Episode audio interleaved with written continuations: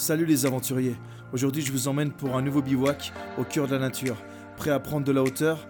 Alors on se déconnecte et on se retrouve à la bonne altitude. Salut Laurie, c'est vraiment un plaisir de t'accueillir sur le podcast Le Bivouac aujourd'hui. Salut, merci de me recevoir, ça fait vraiment plaisir aussi. J'espère que tu vas bien et que tout se passe bien sur euh, l'Atlantique. Je crois que c'est ça, c'est juste? Ouais, carrément. Je suis euh, sur, l'océan Atlantique. Je suis actuellement sur mon bateau, en direct de mon bateau. Euh, voilà, c'est le premier podcast que je fais sur, sur, sur le bateau. Et je m'apprête à partir aux Açores, voilà, aujourd'hui. Ok, et t'es parti de, depuis chez toi ou? Oui, je suis parti en fait depuis la côte, la côte bordelaise, du bassin d'Arcachon, du Cap Ferré plus exactement. Et je suis parti la première semaine un peu en mode famille avec mon père euh, mon frère, mes deux frères, pardon, et puis mes enfants et la mère de mes enfants. On a fait une ah petite semaine de navigation, euh, un peu mode famille, euh, voilà, dilettante et tout, puisque ben, j'essaye de, de, mixer en fait ma vie d'explorateur à ma vie de, de, papa, à une famille. Ouais. Et donc voilà, et ensuite on a continué, on a continué un petit peu avec mon frère sur toute la côte espagnole et mon père, et puis là on est, nous sommes plus que tous les deux pour partir euh, naviguer jusqu'aux côtes portugaises. Père et fils. Père et fils, jusqu'aux îles, îles, portugaises. Ouais, ça doit être juste incroyable, hein, en tout cas. Euh, moi, je voulais juste te dire, dans le cadre de le podcast Le Bivouac, nous, on va toujours à la rencontre de personnes qui ont cette envie d'aventure, cette envie d'exploration pour le monde, mhm. mais aussi qui ont ces valeurs humaines. Et puis, c'est vrai que ça fait un petit moment ben, que je te suis. Donc, c'est pour ça qu'aujourd'hui, euh, si je devais faire un podcast pour résumer tout ce que tu as fait, c'est juste pas possible alors que ça fait bientôt 15 ans que, que tu fais ça. Exactement. Et c'est vrai que moi, j'ai trouvé juste incroyable déjà tout ce que tu as fait, où euh, certaines fois, on voit que tu y allais avec le cœur, tu y allais avec le mental, où c'était pas toujours forcément dans ce côté égo, tu sais, où ah oui, je veux faire un 7000, je veux faire un 6000, qu'avant tout, c'était pour le goût de l'aventure, un, peu ce que j'ai vu. Bah, effectivement, moi, je suis. Euh, surtout que les défis que j'ai menés, en fait, je les ai menés essentiellement pour moi, pour me prouver que j'étais capable, euh, pour me prouver que je pouvais relever certains défis. Mais voilà, je l'ai dit un peu partout, dans, dans tout ce que j'ai fait, dans tous les interviews, dans la, la TV, toutes, les choses que j'ai que j'ai effectuées. Voilà, moi, je suis pas spécialement un exemple à suivre. C'est, je suis peut-être euh, euh, identifié pour pour voilà par rapport à des à des grands exploits, mais la vérité, c'est que euh, moi, je me suis toujours, toujours, toujours laissé guider par euh, ma confiance en moi et par euh, mon envie de découvrir des nouvelles choses euh, tout seul.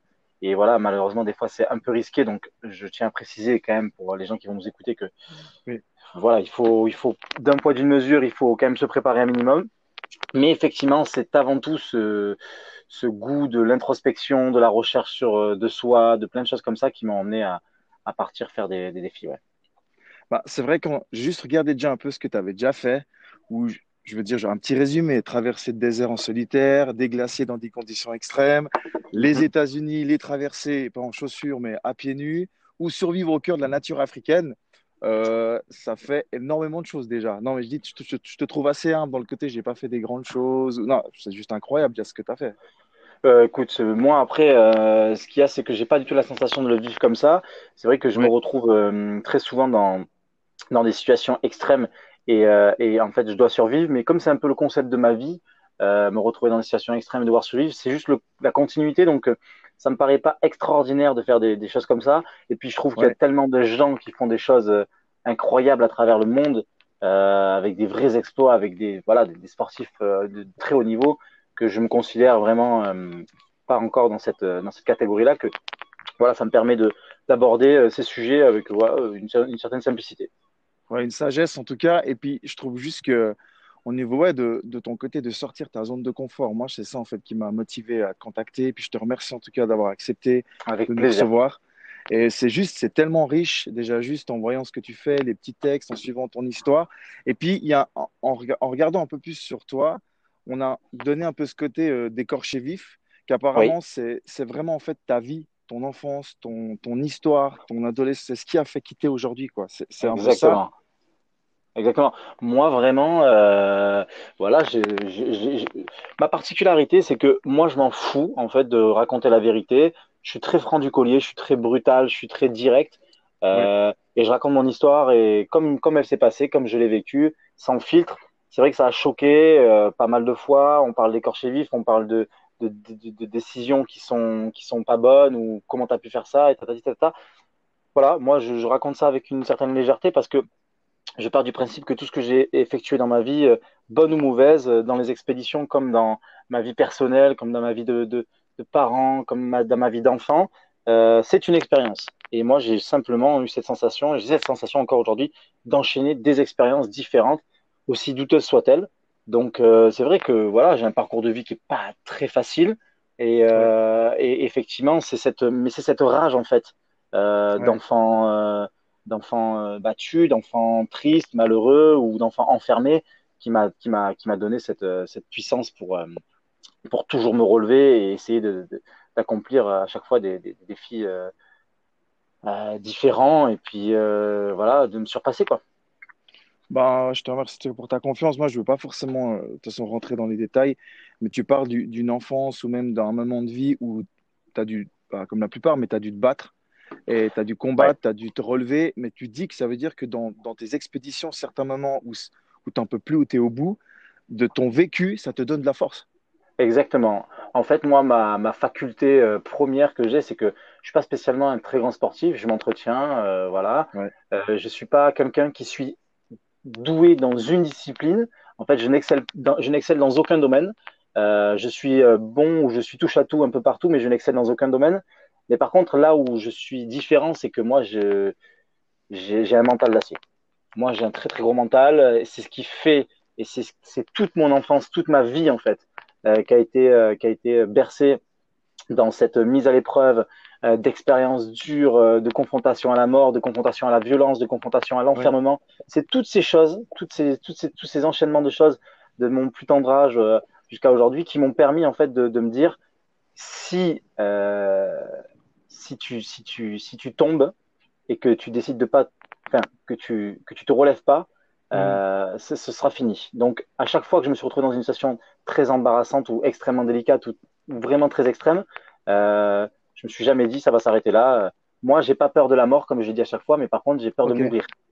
Voilà, ce qui fait complètement la différence. Ce qui fait que ça ne m'effraie pas, ça me permet de prendre beaucoup de risques.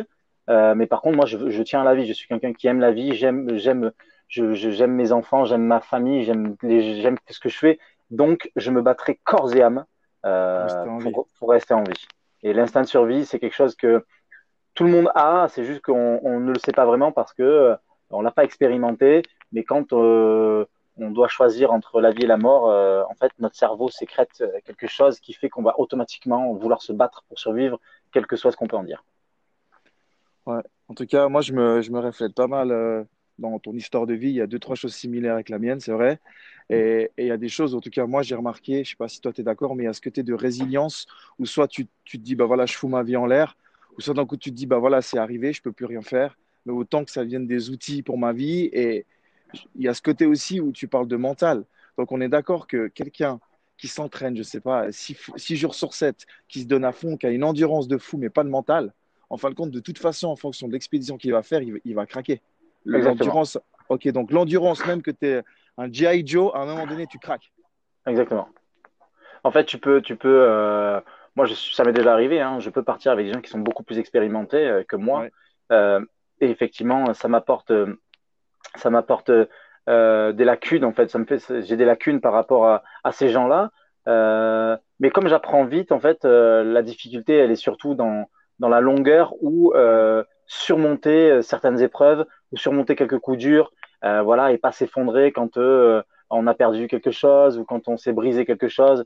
Très facilement, en fait, euh, quand on est dans des conditions extrêmes, que ça soit la vie ou que ça soit les expéditions, mhm. ce qui fait la différence, c'est ta faculté à rebondir de suite sur un événement et à réussir à trouver en toi, à puiser une force, quelle qu'elle soit, pour passer à autre chose et, et, et, et te dire, OK, c'est pas grave, ça va pas m'arrêter, il faut que je me relève certains ils utilisent la rage, certains ils utilisent euh, l'amour, certains chacun son truc. Euh, moi, c'est essentiellement euh, l'humour. Voilà, j'ai beaucoup d'humour en expédition.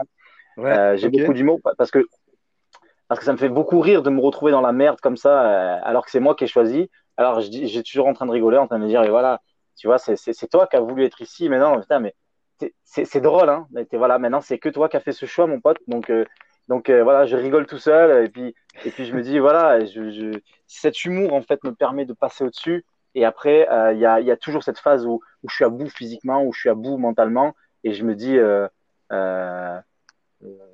je me, en fait, c'est un combat contre contre moi-même où je me dis, mon pote, ça va pas s'arrêter comme ça. Euh, tu, personne va t'avoir, tu vas te battre, tu vas, tu vas devoir te, te, relever, tu vas devoir continuer, même si tu dois arriver sur les moignons, personne va m'arrêter. Des fois, pendant que tu es dans ton expédition, je sais pas, là, euh, par exemple sur le glacier ou dans un endroit où tu es, tu te parles à toi-même, mais à haute voix aussi. Tu te dis Oui, bien sûr. Moi-même, j'ai créé quelque chose, j'ai donc développé quelque chose euh, depuis un certain temps, c'est que par exemple, en Afrique, je m'étais fait un caillou que j'avais appelé Pépito, je parlais à mon caillou. et, et, en fait, ça apporte une certaine forme d'humanisme euh, que tu perds en expédition quand tu es seul. Euh, voilà. Et sur le glacier, je parlais à ma brosse à dents, par exemple. Je leur donne des noms, en fait. Et, et, et c'est vrai que ça paraît très drôle, mais euh, ça permet d'avoir un dialogue à la. Et moi, j'avais adoré ce film avec Tom Hanks, Seul au monde. le ballon. Il parle à, il parle à Wilson. Et putain, je me suis dit, ouais, voilà, ça paraît fou, mais ça permet de, de, de, garder en toi une âme, une âme d'humain. Et cette, euh, cette humanité que, que, tu perds en fait en expédition parce que euh, après plusieurs semaines tu perds ça. Après plusieurs semaines tu commences à. Ah ouais, tu deviens un animal. Non, non, tu deviens complètement un animal. Ah, moi je deviens ah un animal en tout cas. Ah ouais, d'accord. Ouais. Moi, je deviens un animal. Je, je, je, je mange comme un ogre. Je, je... Voilà, c'est, on, est, on est sur du, une vie primitive. Il faut manger, Ouais. dormir, euh, chier. euh, Enfin, voilà, il faut survivre, se battre continuellement. Il y a plus de, il y a plus de petits aménagements où, où tu te sens bien. Il y a plus rien qui te fait du bien en fait. Euh, euh, voilà, et les seules choses qui te font du bien, c'est, c'est parler à ta brosse à dents ou ça va être, je sais Ouais, pas moi, ouais. prendre le temps d'écrire sur un bouquin. Mais c'est très très très primitif. Donc veux- moi, je t'écoute, vas-y. Non, mais je dis, j'ai- euh, ouais, je vais pas te couper, mais je veux pas comparer tout à fait à ça. Mais je sais pas si pour toi c'était un peu le cas. Mais tu sais, quand il y a ce Covid qui est arrivé, ben, en fin de compte, euh, tout est rendez-vous, que tu aies la plus grosse merco du monde, que tu aies le plus gros compte en banque, à un moment donné, euh, tu revenais aux choses simples. Non, mais c'est pas tout à fait la même chose, mais il y avait ce côté où, où tu Ouais, qu'avec ta famille, tu qu'avec ouais. toi. Je sais pas ce que tu en penses. Ouais. Alors moi, d'une chose, euh, ouais, je pense qu'il y a, il y a d'une une mesure euh, dans, dans, dans ce que tu dis, c'est que effectivement, c'est la contrainte euh, de devoir être enfermé, c'est la même pour tout le monde. Après, les conditions dans lesquelles tu es enfermé, Ouais, elles sont différentes. Ouais, c'est Voilà. vrai. Donc, euh, il y a des gens qui ont des villas de 800 mètres carrés face à la montagne et d'autres qui sont parqués dans un, dans un 10 mètres carrés. C'est pas les mêmes conditions. Par contre, la faculté euh, de, de, de, de, de- enfin voilà, moi le mec qui habite dans la, dans la, dans la 800 mètres carrés, c'est plus facile pour lui de traverser son- sa période que celui qui habite dans un 15 mètres carrés à 3. Ouais, avec Euh, voilà, Ouais. Voilà, tu vois ce que je veux dire, c'est sûr que c'est plus compliqué. Mais après, cette notion d'enfermement, c'est la même pour tout le monde. Tu ne peux pas bouger, effectivement, ça, ça, c'est un rappel à l'ordre. Et moi, je l'ai toujours dit depuis que j'ai commencé mes expéditions. Un jour ou l'autre, euh, vous verrez la survie, on va y revenir. Euh, la, la, la nature, on va devoir y revenir contre notre volonté. Euh, s'alimenter, être en autonomie, c'est quelque chose qui, qui, qui va pas juste être un effet de style ou un, ou un mouvement. Ouais, genre, survival- survivaliste, toutes ces, ces choses-là. Exactement. Ouais. Et, et, et malheureusement, on y est presque rentré. L'enfermement, euh, l'enfermement psychologique, physique, ça, ça a eu des effets très néfastes sur beaucoup de gens. Et beaucoup de gens, Mhm. ça leur a fait des effets incroyables. Mais moi, par exemple, ce Covid, où j'étais quand même en expédition au-dessus du juste. cercle, au sucre- du cercle arctique, j'étais en train de Avec de faire Icarus, un- le projet Icarus, là, c'est ça. hein? Exactement. Le Ouais, projet ouais. Icarus, où notre projet, en gros, c'est de faire chaque sommet le plus élevé de chaque continent. Il y en a sept. Et on doit rallier chaque sommet sans moyen motorisé. C'est un projet qui est sur sept ans. Et donc, on était sur le chapitre 2, euh, la- de faire le, le projet de, de traverser, qui s'appelle le passage du Nord-Ouest au Canada, et de rejoindre l'Alaska pour ensuite aller faire la- l'ascension du Denali, le plus sommet de l'Amérique du Nord. Et on a été coupé dans cette aventure, tu vois? Et, euh, et ça a été, ça a été très, très, très, très, très dur, puisque, euh, puisque euh, en fait, c'est quelque chose qui est contre ta volonté. Donc, on a été rapatrié, on a été arrêté de force, on a dû abandonner notre matériel. Et moi, je l'ai vécu comme un échec. Et en plus de ça, quand je suis rentré en. France, j'ai dû, euh, j'ai dû euh, euh, ne pas voir mes enfants pendant deux mois supplémentaires parce qu'ils étaient chez leurs grands-parents qui étaient euh, assujettis à risque. Et ce qui a fait Oh, que j'ai purée. passé euh, trois mois et demi sans voir ma famille alors que j'étais pratiquement à 500 km. Et ça, Et- et- psychologiquement, Ah ouais. eh ben, en fait, il n'y a pas besoin des fois de partir loin à l'autre bout du monde. Il y a des épreuves qui sont juste devant notre porte euh, et qu'il faut affronter au même titre que partir en expédition dans des conditions extrêmes. Voilà, il y y a certaines choses qui sont à faire sur lesquels il faut travailler nous-mêmes. Et moi, j'ai dû ravaler ma fierté. j'ai dû passer deux mois de confinement psychologiquement à me relever déjà de mon échec, à l'abandon de mon matériel là-bas parce que. Ah, tu as abandonné ton matériel on a été obligé d'abandonner notre matériel. Il est stocké, hein, il est stocké, mais, mais, on a été obligé d'abandonner presque 10 000 ou 15 000 euros de matériel là-haut avec de la nourriture, tout ça, parce que les, les, agences ne pouvaient pas les rapatrier, euh, parce que c'était pas possible et tout ça. C'était des volumes qui sont très conséquents, puisque nous, on se fait livrer notre matériel par conteneur. Bien sûr. Donc, de fait, euh, faire un deuil, euh, il a fallu que, que, que, que, que j'extériorise ma, ma, ma rage, ma, ma, ma méchanceté, j'en voulais au monde entier. Je, moi, j'avais mhm. envie de continuer. et voilà, il a fallu que je travaille sur ça. Et quand je suis rentré, il a fallu que j'entende aussi que je pouvais pas voir mes enfants. Ça a été très très dur.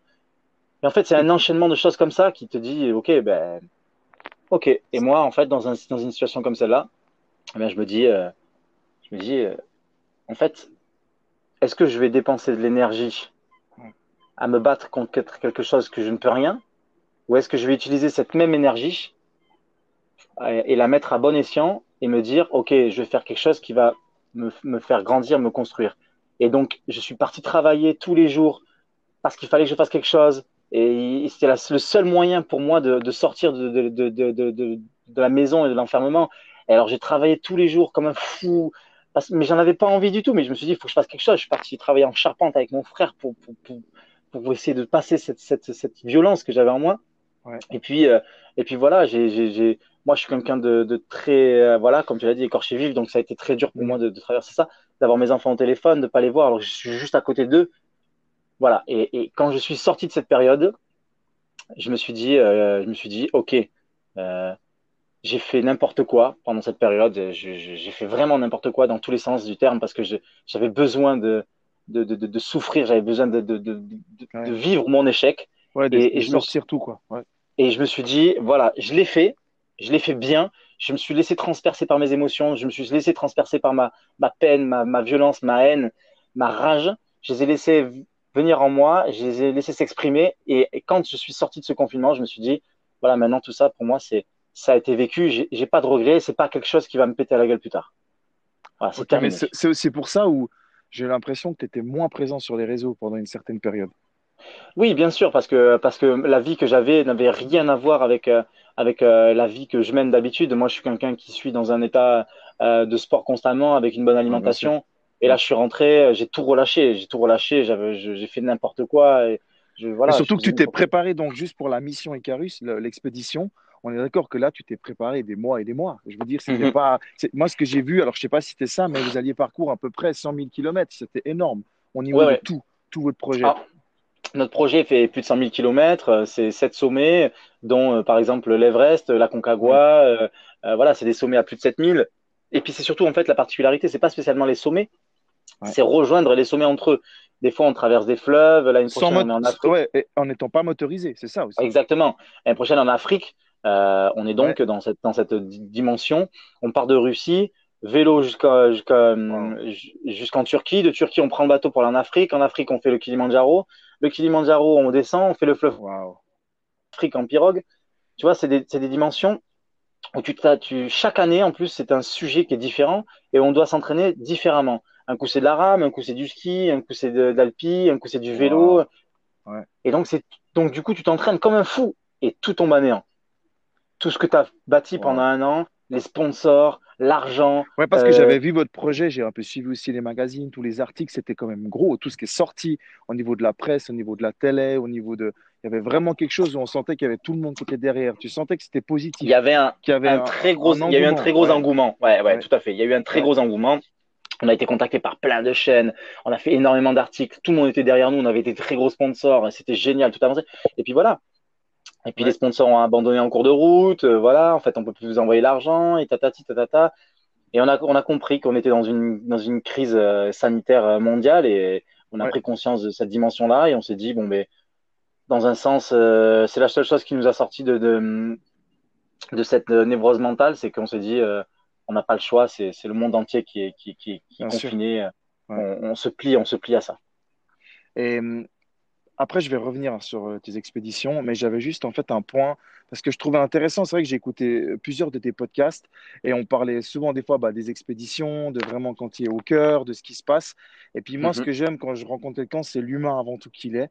C'est sa personne en fait. Et comme tu dis, bah, en fait, c'est les épreuves de la vie qui font qu'on peut travailler un mental.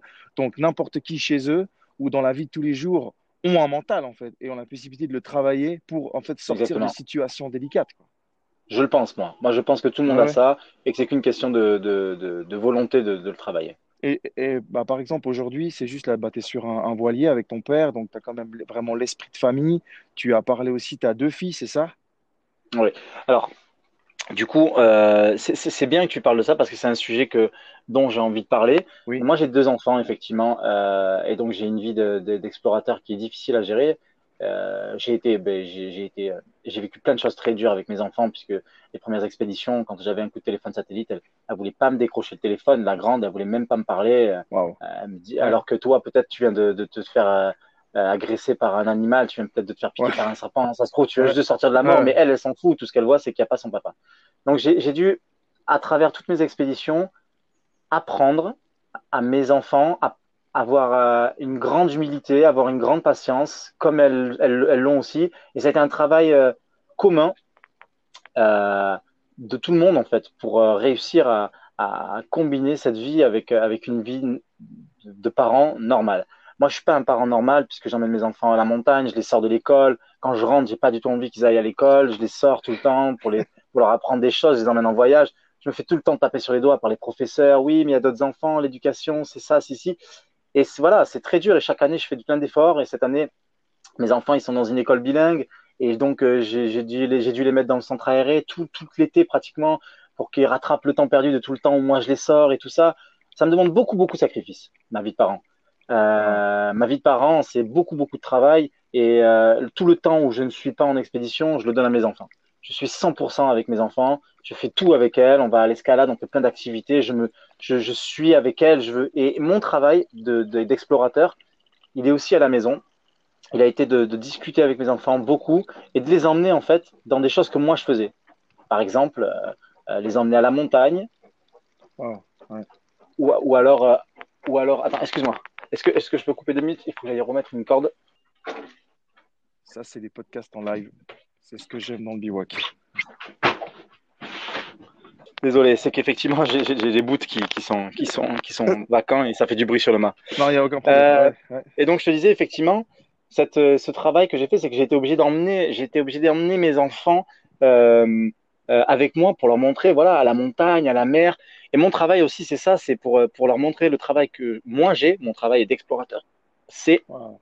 de les, de les rentrer dans mon monde. Ouais, Moi, je rentre dans leur monde. aussi, qu'ils se rendent compte de ce que fait papa. Exactement. Et, et donc, euh, plus elles s'en rendent compte, plus elles en sont fières et plus elles arrivent à l'accepter. Et ça, c'est c'est- c'est- c'est une énorme réussite pour moi, puisque quand elles vont à l'école, qu'est-ce qu'il fait ton papa? Il est explorateur. Bon, ben, c'est, Wow. c'est- voilà, c'est c'est génial. Et, euh, et donc, moi, je leur raconte des histoires fantastiques. Le soir, quand on est au bord du lit, euh, Wow. j'ai pas besoin d'aller chercher des, des, des, des, livres, en fait. Euh, elle m'appelle, papa, raconte-nous l'aventurier, raconte-nous l'aventurier. Et donc là, je prends euh, mes histoires à moi, euh, voilà, que, que je, avec un peu de magie, et je leur raconte mes histoires pour les endormir. Donc Wow. c'est beaucoup, beaucoup, beaucoup, beaucoup de temps. Et puis euh, ça, c'est malheureusement qu'une seule petite partie en fait de ma vie euh, euh, sans sentimentale, puisque je suis quelqu'un, euh, euh, voilà, depuis que je suis parent, je suis très, très, très engagé. Je suis un papa très, très engagé. Ouais. Mais, euh, mais voilà, je suis très engagé au sein de ma famille aussi. Nous, on, dans notre famille, euh, on, on dit de nous qu'on est une petite mafia parce que euh, parce qu'on on est très, très soudés quelles que soient les problématiques qu'on peut rencontrer au sein de notre famille. Moi, j'ai deux frères, j'ai des parents euh, qui sont divorcés, mais qui s'entendent encore très bien. Ouais. Et donc, en fait, euh, on est extrêmement unis, quelles que soient euh, les conditions, et chacun mettra sa vie entre guillemets pour pour pour pour l'autre s'il a un problème. Et, et c'est ce qui se passe aujourd'hui. En fait, c'est ce qui se passe aujourd'hui, c'est que mon père et arrive à un âge où euh, tout le monde pense qu'il est, il est malade. Et, euh, et en fait, moi, qui comprends vraiment que, euh, que ça soit délicat d'en parler, j'ai pas décidé de, de, de, de, parler avec lui, donc de communiquer sur ça. Ouais. Je lui ai dit, euh, ok, tu as acheté un bateau, mais quand même, euh, tu as navigué dans ta vie, ok, super. Mais est-ce que tu te sens vraiment de, de naviguer tout seul? Parce que ça, ça, ça, paraît comme autre chose en fait. Ça paraît que tu vas partir et que tu et que as envie que ça soit cette fin-là sur les océans. Et, et donc mon père me dit, euh, quitte à avoir une fin, je, je, je préfère que ça soit celle-là. Et j'ai compris en fait. J'ai compris une chose, c'est que euh, je le reverrai plus. Et donc ça a été une période très bizarre de ma vie, puisqu'il a fallu que je que je fasse le deuil en fait de mon père de son vivant. Et ça m'a demandé énormément de, de, de, travail sur moi. Ça m'a demandé énormément de travail sur moi. Vraiment, j'ai beaucoup pleuré parce que je me suis dit pourquoi, qu'est-ce que je dois faire? Et en fait, les seules choses qui me sont venues, c'est que moi aussi, j'inflige ça à ma famille et, et je me suis dit, voilà, j'ai peur, ok, pour quelqu'un d'autre maintenant, mais quand moi je pars en expédition, ils doivent certainement vivre ça. Donc, qu'est-ce qu'ils font? Comment ils, ils arrivent à, à, traverser tout ça? Et moi, je me suis dit, je vais pas rester chez moi pour faire la météo ou quoi. Je ne vais pas euh, essayer d'avoir de grands discours euh, pour lui, le mettre en garde.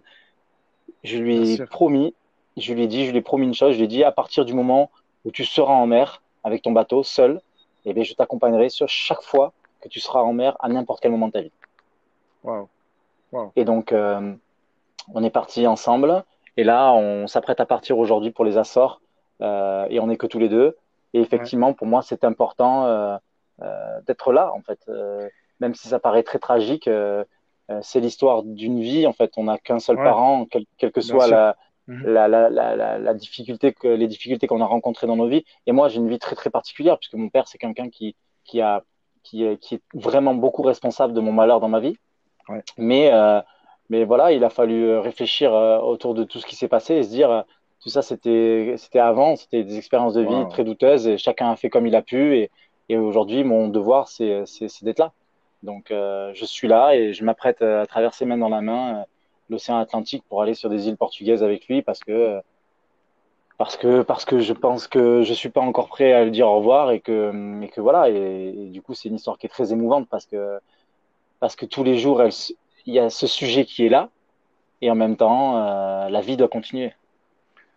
là tu nous là, là tu nous donnes une leçon de vie là. Là je te waouh c'est c'est très fort ce que tu nous dis là ce que moi, ça me touche énormément. C'est aussi le but de ces podcasts, c'est l'échange. Et là, tu, tu m'apportes énormément. Et tu sais, quand tu me parles, bah, je vois vraiment ces images où, où en même temps, oui, des fois, tu sais, il y a, y a, des parents qui, qui sont un peu toute leur vie avec leurs enfants, mais qui font jamais rien ensemble, quoi. Et, et, en même temps, là, quand l'autre fois j'ai vu tes stories où tu étais avec ton père, puis d'un coup il y avait des dauphins qui nageaient avec vous, moi c'était juste incroyable. Et, et, je me dis juste, mais voilà, dans, dans, ce que tu parles déjà de, d'être dans la résilience, d'être dans le pardon, d'être dans aller en avant, on continue, et puis de continuer. Et, et, de l'autre côté, tu es là, en seul à, ouais, seul à seul avec ton père. Tu as dit une phrase dernièrement où tu disais, euh, c'est un comble. Euh, le, ouais, tu disais, le papa quitte ses filles, mais va avec son père. Une sorte de, ouais. quelque chose de. Mais c'est un comble. Ben oui, c'est un comble. c'est que je suis obligé de quitter mon rôle de parent pour faire mon rôle de fils. Voilà, c'était ça. Voilà, c'est cette phrase. Voilà. et, euh, et donc, je dois dire au revoir à mes propres enfants pour pouvoir euh, vivre mon rôle de, de, de, de, d'enfant. Moi, aux côtés de mon père, c'est, c'est, une ironie en fait. C'est une ironie. C'est, voilà, c'est, c'est, c'est, c'est, c'est que moi, dans mon éducation, euh, je fais tout pour être présent avec mes enfants et en fait, pour vivre la mienne, je suis obligé de partir. Voilà, donc c'est, c'est très dur. Et ce que je voulais te demander, euh, c'était vraiment ce côté où, bah justement, euh, tu fais des expéditions, tu es un aventurier, tu as choisi ça comme métier. Et est-ce que mhm. tu as, des remarques?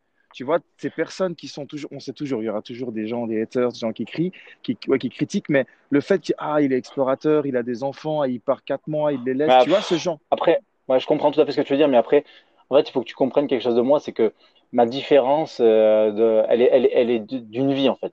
Et moi, ça, je l'ai vécu toute ma vie. Louri, il est différent. Louri, il fait pas les choses comme tout le monde. Louri, il prend trop de risques. Louri, il ressent pas la douleur, Louri, il est trop dur et machin. En fait, toute ma vie, j'ai été mis dans une case, donc c'est juste la continuité de oui, Louri, effectivement. Quand je suis devenu père de famille, on m'a dit ouais, euh, mais qu'est-ce que tu fais? Tu veux pas laisser ta femme comme ça? Ou alors quand j'étais chef d'entreprise, mais qu'est-ce que tu fais? Tu veux pas partir autant de temps, laisser tes enfants? Enfin, toute ma vie, on m'a fait des reproches, on m'a fait et, moi, j'ai toujours répondu une chose, c'est euh, c'est une métaphore que, que j'adore, que j'ai inventée, où je m'estime comme la locomotive de ma famille. Et sauf qu'une locomotive qui tire 1, 2, 3, 50, 100, 200 wagons derrière elle, euh, elle a besoin euh, de carburant pour avancer. En l'occurrence, cette locomotive, le carburant, c'est le charbon. Mais si demain, tu vas dans la locomotive et que tu mets pas le bon, le bon charbon, le bon, le bon combustible, c'est tout le train qui s'arrête.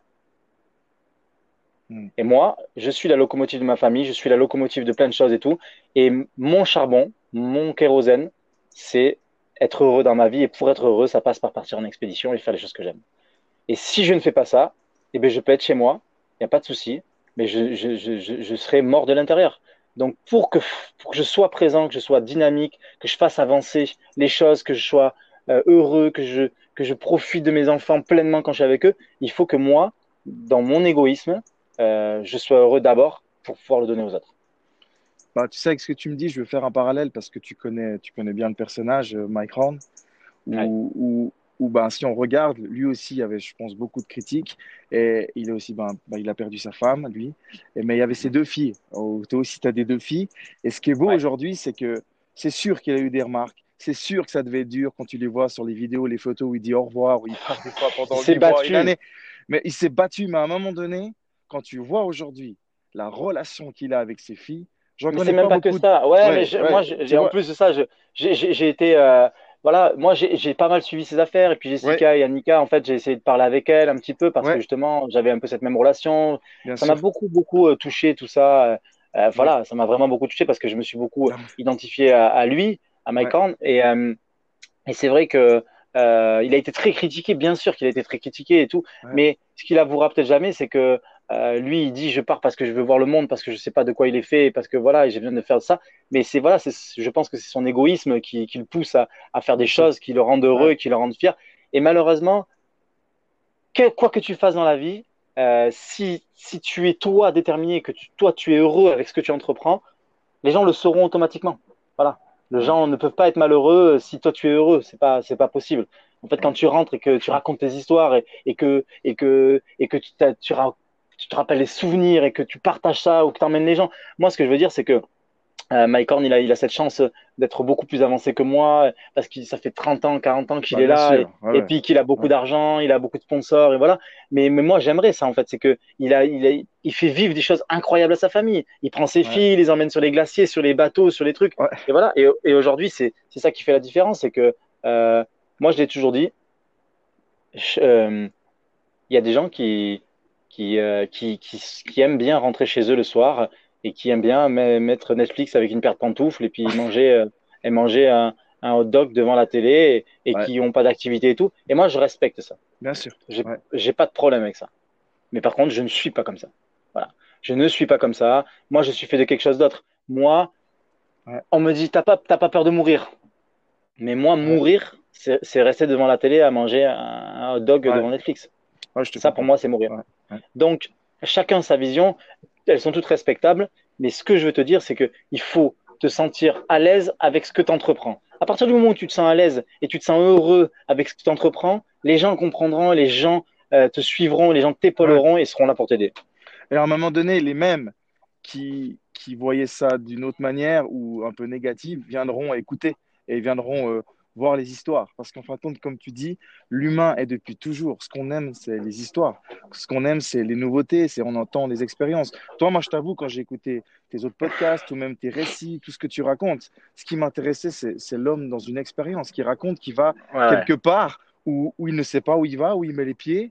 Et, et, c'est juste, et d'entendre ce genre d'histoire. Moi, je t'avoue, quand je vais à la bibliothèque ou quand je vais acheter des livres, la plupart des livres que j'achète, presque les seuls, c'est des biographies c'est des biographies de personnes dans des situations qui te racontent ce qu'ils vivent. Eh bien, ça tombe bien, je suis en train, je suis en train d'écrire euh, mon livre, moi. Bah, bah, c'était mon autre question. Je voulais te demander, parce que je parlais de ça ce matin avec ma femme, et, et, je lui dis, euh, elle me dit, ouais, mais attends, il n'a pas encore écrit un livre avec tout ce qu'il a fait? J'ai dit, je pense qu'il est en train de le faire. Et je voulais te demander. Ah ouais, je suis en train de le faire, ouais, j'ai trouvé.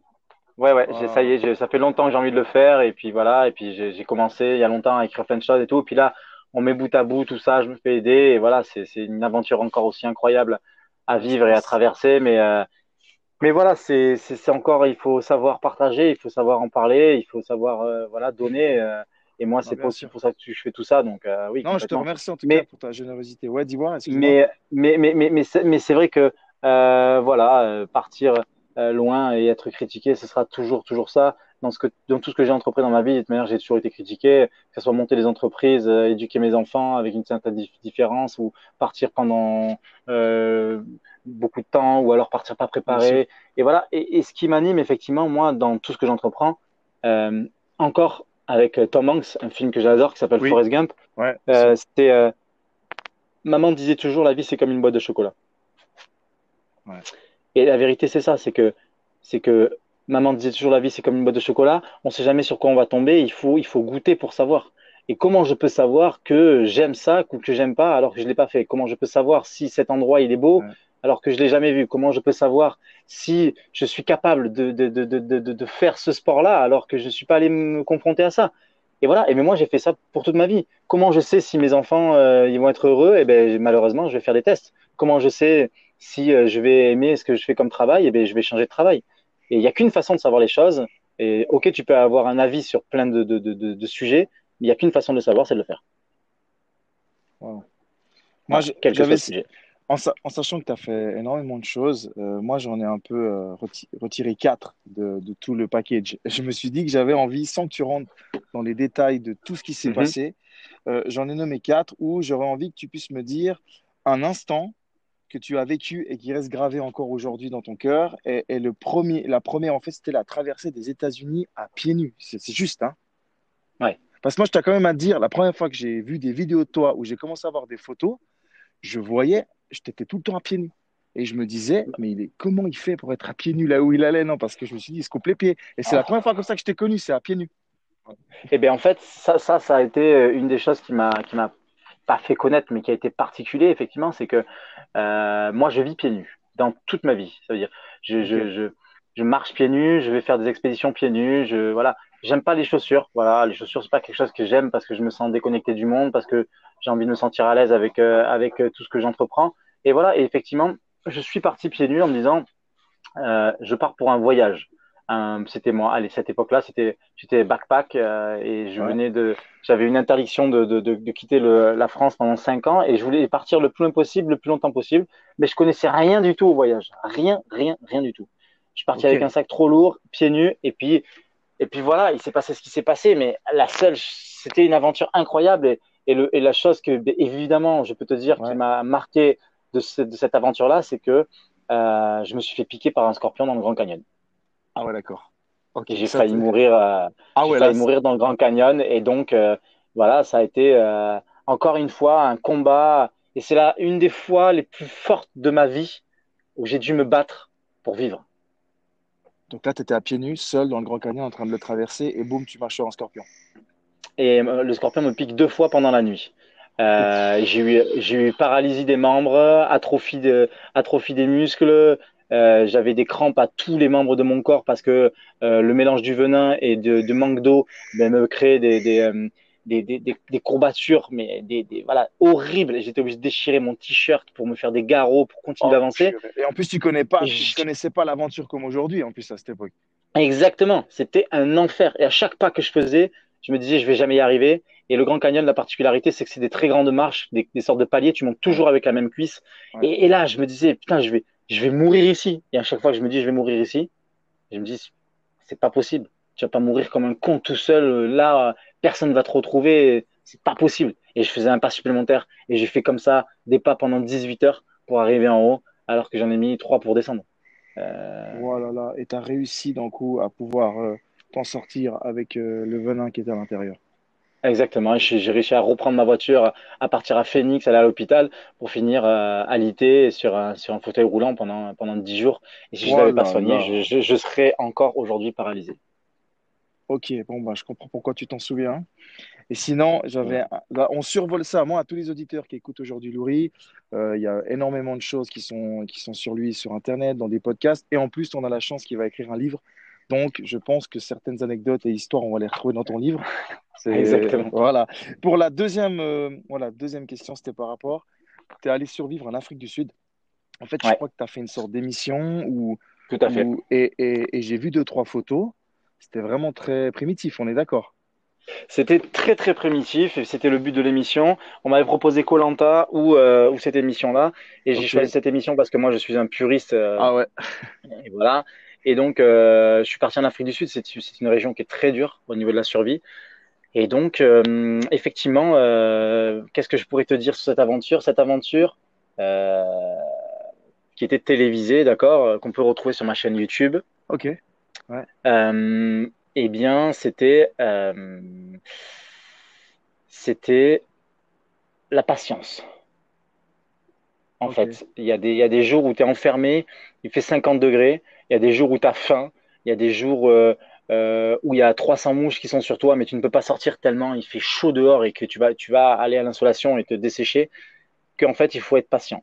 Il faut, il faut développer un énorme mental pour, pour, euh, pour rester en fait enfermé dans un endroit et, euh, et faire des choses avec ton cerveau sans, sans devenir fou. Et, là, ça veut dire que tu, tu devais vraiment survivre. C'est-à-dire que tu devais te nourrir, ah te loger, te, ah, là, en fait, le, but de, le but de l'émission, c'est que c'est une émission où tu es nu et tu dois survivre avec un seul objet pendant 21 jours. Euh, et donc moi j'ai gagné cette émission. Et ah ok, ah tu l'as gagné. Ok. Et donc et donc du coup c'est ça qui a fait beaucoup euh, parler parce que moi j'ai fait les meilleurs audimat sur les chaînes YouTube, les chaînes euh, RMC Découvert, tout ça. Et donc ce qui était très drôle c'est que c'est là que j'ai créé ce fameux moment avec mon caillou que j'ai appelé Pépito et que j'ai commencé à lui parler parce que cette patience que tu dois avoir à un moment donné, si tu veux pas devenir fou, il faut que tu parles à quelqu'un, que tu fasses quelque chose. Et donc je me suis créé un caillou pour parler et pour passer euh, le temps et, et pour euh, voilà me dire que j'allais pas devenir fou avec des mouches, des moustiques qui sont sur toi et, euh, parce que toi tu t'es roulé dans la boue pour pas avoir de coups de soleil et tout. Voilà, et les moments où tu peux oh. sortir, il faut que ça soit très très très très vite parce qu'il faut aller tuer des scorpions pour les manger, les mêmes scorpions qui t'ont qui, ont failli te tuer toi dans une autre. Exactement. Donc c'est un très gros travail mental. Euh, et, et, voilà, donc cette expérience, c'était beaucoup de patience. Il a fallu euh, prendre sur soi et voilà, travailler son cerveau. pour, et en, instant, en instant que tu retiendrais de, de cette expérience? Euh, Un instant, c'est quand j'ai couru tout nu pour, pour, pour aller me mettre dans, dans une espèce de, de, de rivière que j'ai trouvée et que la production est venue m'appeler en me disant Bon, c'est pas possible, on va, on va arrêter l'émission. Et j'ai hein dit Pourquoi? J'ai dit pourquoi? Il m'a dit vous êtes vous êtes fou, vous êtes trop fou. Euh, vous quand vous courez, derrière on a tué euh, quatre Black Mamba pour euh, que l'équipe de, de, de, TV soit, soit pas morte. Nous on peut plus continuer comme ça, on va arrêter l'émission. Ok d'accord. Oh, purée. Ah ouais d'accord. Et en fait, ce qui m'a rendu fou dans cette émission, c'est que comme il y avait une sécurité pas loin, ouais. et c'est ça qui a lancé mes expéditions, c'est que je me suis dit, ils ont l'antipoison, alors si je me fais piquer, c'est pas grave, je vais survivre. Ils vont me sauver la vie. Ouais, tu sais qu'il y a les médecins en fait, c'est ça. Et donc je me suis dit, bah, alors je m'en fous, hein, je vais courir, je m'en fous le Black Mamba, le crocodile, je m'en fous. Ils vont, ils vont, vont me sauver. Et ça m'a rendu fou. Et je me suis dit, c'est ok, c'est à partir de là que je veux avoir une équipe derrière moi pour partir en expédition. ok, je pense bien. Ok, et puis juste, tu as dit avant, dans une de tes phrases, que tu, que tu comment on dit, au niveau de la douleur, que tu ressens pas la douleur. Non, alors c'est pas tout à fait vrai. C'est dans le dernier podcast que j'ai fait, c'est comme ça que ça a été présenté. Je ne ressens pas la douleur, mais c'est pas vrai. Je ressens la douleur. C'est juste que mon seuil de douleur est complètement différent de la norme. Ah, ok, d'accord. Ouais, ouais. Voilà, mon seuil de douleur est très éloigné. Ça veut dire que quand toi tu sens quelque chose, moi je ne sens rien. Quand tu souffres le martyr, je commence à sentir quelque chose. Ouais, d'accord. Ouais, non, non, c'est vraiment juste des degrés différents. Ouais. Exactement. Ok. Sinon, j'ai une autre encore euh, question, j'en ai fait quatre. Hein. C'est au niveau de. Tu as traversé du désert de Bardenas, c'est comme ça, à Naval, mhm. en Espagne? Tout à fait. Qui est, Mais qui est un désert. Qui est un Oui, on est d'accord? On est d'accord, c'est un désert très peu connu. Parce que toi, toi, tu habites vers les. Toi, tu es de Biarritz, c'est juste. Hein Moi, je suis dans le Pays Basque et effectivement, la particularité, c'est que j'ai décidé aussi de faire beaucoup d'aventures dans des endroits qui sont peu connus. Euh, le désert des Bardenas, c'est un, un, désert qui est très peu connu, mais qui est, qui est qui est incroyable et qui est, qui est en Navarre, en Espagne, juste à côté de chez moi, qui est à 3 heures de route. Et que j'ai décidé euh, d'être le premier Français à traverser ce désert pieds nus. Chose que j'ai réussi à faire. Ah, tu l'as aussi fait à pieds nus? Ouais. C'était justement, je voulais mettre. Mais sous tes pieds, ça se passe comment? Il y, a, il y, a, de la corde, eh ben, il y a une semelle. Eh bien, en fait, avec le temps, oui, il y a forcément quelque chose qui se fait comme ça. Voilà, j'ai développé, j'ai développé euh, euh, mais marcher pieds nus, c'est très bon pour la santé. Ça développe euh, ton système immunitaire, ça te crée des anticorps. Euh, euh, je ne tombe jamais malade, j'ai jamais de rhume, jamais de maux de tête. Moi, ça m'arrive pas. voilà. parce que je, je, forge mon corps aussi pour qu'il devienne le plus solide possible. Et donc, cette, cette épreuve-là, c'était traverser le désert des Bardenas pieds nus, effectivement. Et donc, je me suis lancé dans une aventure comme ça, avec un chariot. J'ai, c'est ma première, une de mes premières expés où je voulais, je voulais faire venir des, des, des sponsors et tout ça et tout. Donc, je faisais du bricolage. Je m'étais, je m'étais chargé un chariot de, de 80 kilos que je devais tirer pieds nus et traverser cet endroit, voilà. Et donc après, si je dois me rappeler euh, un moment de, de, de, de, cette, de cette aventure, le désert des Bardenas, euh, c'est sa beauté. Ok. Le désert des Bardenas, c'est vraiment euh, magnifique. C'est des déserts qui sont qui pourraient presque être des déserts américains, euh, voilà. Comme on, même moi, je savais pas qu'il y avait des déserts apparemment comme ça grands en Espagne. Tu vois, quand on Et c'était magnifique.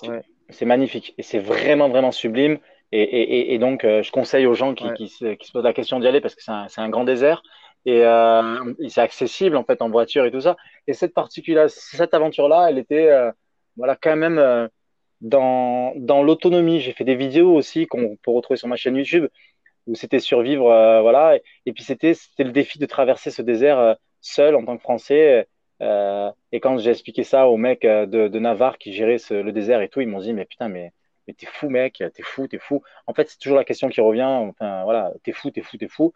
Et, et, puis quand je l'ai fait, ils m'ont dit, oh ouais, mais nous, on veut absolument euh, avoir l'interview et tout. Voilà, c'est qu'à chaque fois, les choses semblent pas possibles, mais simplement parce que les gens n'ont pas essayé. Ouais, c'est un peu ça. Et juste une question avec euh, cette expédition. Juste, t'es à pieds nus, t'es dans le désert. On est d'accord qu'il y a des scorpions et des serpents.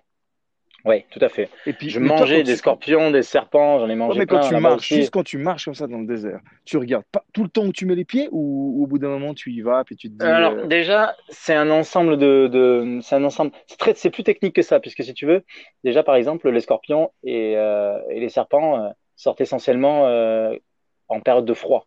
Le chaud, eux, ils, ils se mettent à l'abri. Donc il faut vraiment que tu leur marches dessus pour te faire piquer. Donc déjà la journée, euh, c'est plus rare que voilà que tu que tu que tu que tu te fasses piquer par un scorpion ou un serpent. C'est pas dit que ça n'arrive pas, bien sûr que ça arrive. Euh, mais euh, mais voilà, les scorpions, les, les, ils se cachent sous les sous les rochers comme les serpents. C'est pour ça que quand t'es petit, on te dit va pas euh, va pas faire va pas regarder là-bas, va pas sous ces rochers, va pas sous ces cailloux, parce que ils, ils, ils ont chaud eux aussi. Voilà. Donc ils vont sortir dans des dans des climats plus tempérés. et là c'est embêtant parce que vu que moi aussi j'ai chaud la journée, je m'adapte au climat euh, donc euh, et j'essaie de, de marcher plutôt euh, le soir et la nuit. Donc du coup là il faut faire attention, mais mais malheureusement euh, t'as aucune garantie, il faut faire très attention. Il y a des choses qui existent et que moi je n'ai pas, c'est des lampes un peu ultraviolets pour voir les scorpions, tu les vois et et ça, ça m'est arrivé en Afrique du Sud quand les équipes de tournage, l'aventure était terminée, ils sortaient des ultraviolets et en fait je voyais qu'il y avait des scorpions partout quoi partout autour de moi, partout, partout, partout, partout. Mais des fois, c'est même mieux pas de savoir, non? Parce qu'à un moment ah ouais, ouais. Complètement, complètement. Ah tu, mais tu, tu, rentres, tu rentres en, en, névrose, en, tu vois, tu deviens fou, quoi. Tu te dis putain, ils sont partout. Et des fois, je retrouve un dans mon lit et tout, il est juste là, je me dis ok, il y en a oh, vraiment partout. Parce qu'en plus, juste en Afrique, rien à voir, on saute, mais euh, tu dormais, euh, tu étais dans. Ah, même le sol. Ok, d'accord. Ouais. Mais je vais aller regarder. Je vais voir. Donc on peut retrouver ça si jamais sur ta chaîne YouTube. Sur ma chaîne YouTube, Louri The Explorer, c'est ma chaîne YouTube. Tu vas le trouver. Tu vas voir, il y a mes expéditions. Euh, dans, il y a, enfin, il y a, a pas toutes les expéditions parce qu'il y en a qui sont des trucs TV, on n'a pas le droit. mais tu vas retrouver euh, l'Afrique du Sud, tu vas retrouver le désert des Bardenas. Euh, voilà, il y a tout ce que tu peux retrouver. Et toi, juste quand, tu, quand tu filmes, en fait, bon là, il y avait une production en Afrique, mais en Espagne, il y a des gens avec toi ou ou, c'est toi qui essaies de faire tout tout seul? Les deux, en fait. Je donne rendez-vous à des gens pour qu'ils me filment. Ouais. Et puis, euh, et puis euh, l'autre, c'est que ben, je, je, je, me filme moi, voilà, évidemment. Bien sûr. Ouais, avec une GoPro, tu prends une GoPro. Et voilà, exactement. Ce que je continue à faire, euh, voilà. Et puis des fois, il y a des prods parce que c'est des grosses chaînes, des trucs. Mais sinon, non, non, sinon c'est nous-mêmes.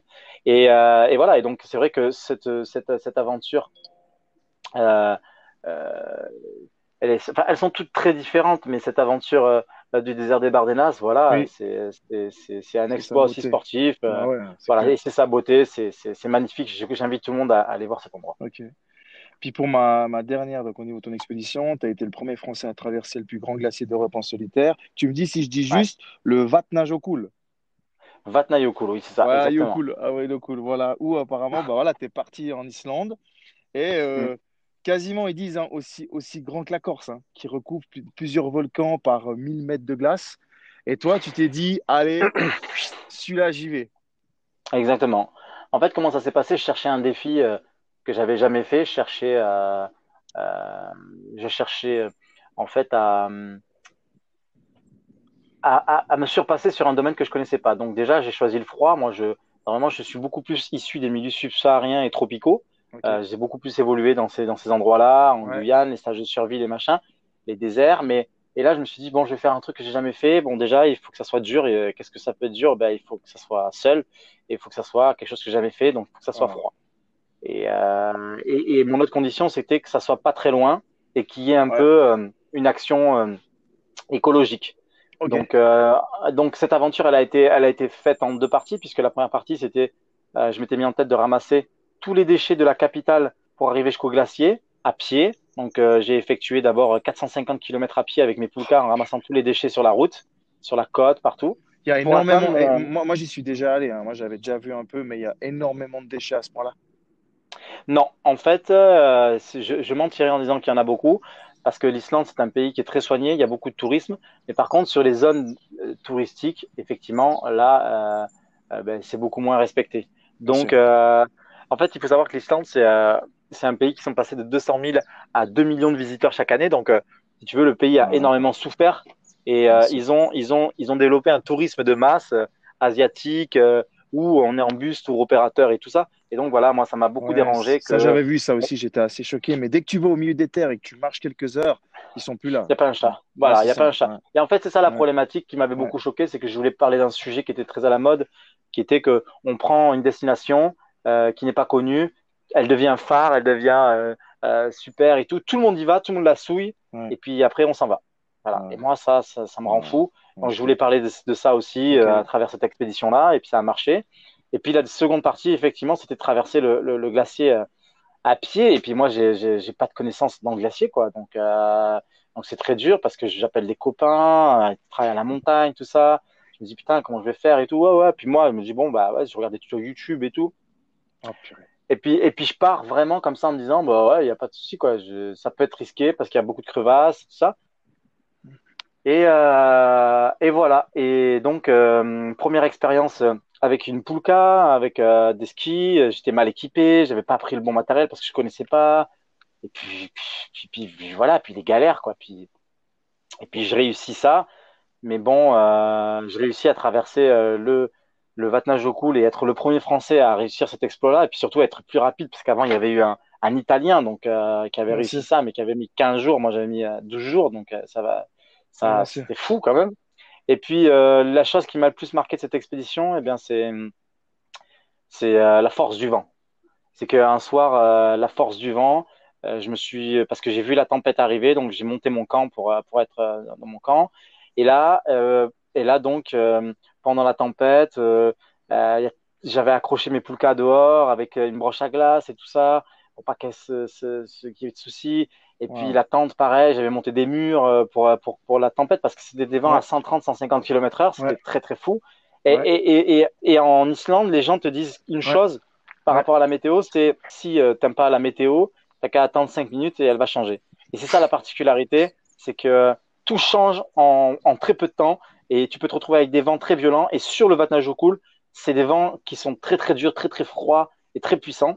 Et les vents là-bas, pour donner une image, soulèvent le bitume de la route qui est sur la côte et, euh, Oh, et, euh, et arrachent le bitume. Les, et, les- les- par exemple, il y a une, une plage qui s'appelle euh, Diamond Beach, où en fait les petits bouts de d'iceberg qui sont sur la plage se soulèvent et traversent les voitures, tuent les gens, ça traverse les carreaux, les Oh, voitures, ça comme, comme des mitraillettes, tellement le vent est puissant Ah là-bas. oui, c'est pour ça, est- quand j'étais là-bas, il y avait plein de panneaux où, euh, en temps de tempête, ils te disent de ne pas être en voiture. Exactement. De... Ah ouais, Exactement. ah, je pense que les gens Parce que tu peux mourir, à- Purée. tu peux mourir vraiment à cause de, à cause du vent qui soulève les projectiles et qui, qui, qui, qui te tue, quoi. Et donc, en fait, euh, cette, cette fameuse tempête Ouais. pendant la nuit, un arceau de tente casse, il faut que je répare la nuit, c'est l'enfer et tout. Et puis, euh, et puis, je passe des heures à tenir les arceaux de ma tente, à essayer de survivre, ta, ta, ta, ta, ta. Et puis, je réussis, quoi. Puis, ça va, quoi. Puis, le matin, je me dis, oh là là là là là, putain, mais j'ai réussi à, à survivre à la tempête, quoi. Et puis, Ah, je ça, ça va sors. être incroyable. Et puis, euh, et puis là, il n'y a plus mes poulkas. Non. Mes poulkas avaient été arrachés par le vent.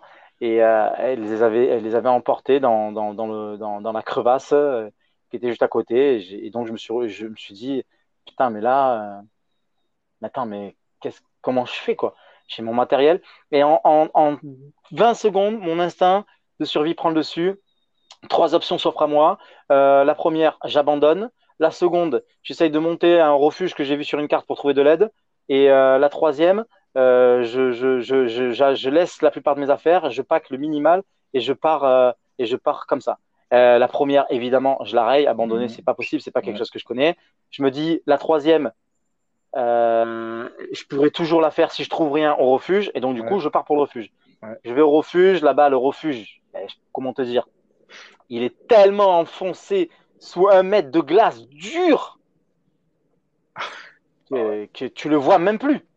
Tu le vois même plus. Je cherche la carte, je vois pas le refuge. Je dis c'est où, c'est où? Et je vois des bosses. Je dis c'est pas possible, ça peut pas être ça. Et en fait, le refuge, il a fallu piquer, piquer, piquer, casser la glace, pour entrer dans le refuge, la porte elle était cassée, j'étais obligé de casser la porte euh, pour entrer et là je tombe dans un dans un sas donc je peux plus rien faire, je peux plus rentrer, je suis là dans un hall et puis il se passe rien et puis et puis putain et puis je, commence à me dire c'est bon c'est foutu putain je, je, devenais fou et là je mets la main sur la tête, je lève la tête et là je vois au plafond accroché un brancard. Ok. Et là je prends et je me dis putain le brancard ben c'est bon hein, je vais je prends le brancard et je vais mettre mes affaires dessus et en fait, le brancard, il pesait 25 kilos, donc c'était oh. encore plus de, encore plus de travail. Mais je rentre à mon camp, je me prépare mes affaires et je finis mon aventure comme ça. Et puis, euh, et puis, et puis bon, voilà, l'aventure c'est fini que quand même, c'était tellement dur, tellement dur pour moi que j'avais été obligé d'appeler les secours à l'arrivée parce que j'avais, ça m'avait, euh, ça m'a fait des crevasses dans les pieds. Et puis, puis, puis voilà, j'en pouvais plus. Bon, là, t'as mis des chaussures. Hein. Ouais, exactement.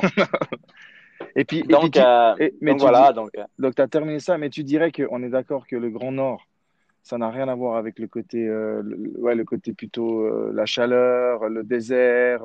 C'est ah, vraiment une question qu'on me pose souvent. Ouais. On me dit, bon, bah alors maintenant que tu as fait les, les deux, qu'est-ce que tu préfères? Ouais. Eh bien, c'est vrai qu'après coup, je préfère quand même le froid. Ok. Je préfère quand même le froid parce que le froid, tu as toujours cette possibilité de te réchauffer. Alors que le chaud, tu peux pas te refroidir. Ouais. Ah ouais je pense que tu dois bien prendre. C'est impossible. Quand il fait très chaud, tu peux pas bouger, que tu peux pas respirer, que tu peux rien faire, tu es desséché et que tu n'as pas d'eau, tu peux rien faire. Alors que si tu as froid, dans le froid et que tu es équipé, tu peux toujours te réchauffer avec tes affaires, tu peux faire du sport, tu peux courir, ça va te réchauffer. Voilà, tu peux faire des choses. Tu peux trouver des moyens, des substituts pour réussir. Euh, mais sinon, ça ne marche pas. Ok. Ah, je te remercie. C'était moi ces quatre questions que je voulais par rapport à tes expéditions. Et il y a juste une question que j'ai par rapport à ton projet Icarus, euh, là en 2020. Est-ce que là, vous avez projet de, je sais pas, de repartir, de reprendre un bout, de, c'en est où? Bon, On est encore un peu Covid, hein, donc euh, de nouveau, euh, à plein d'endroits, c'est fermé.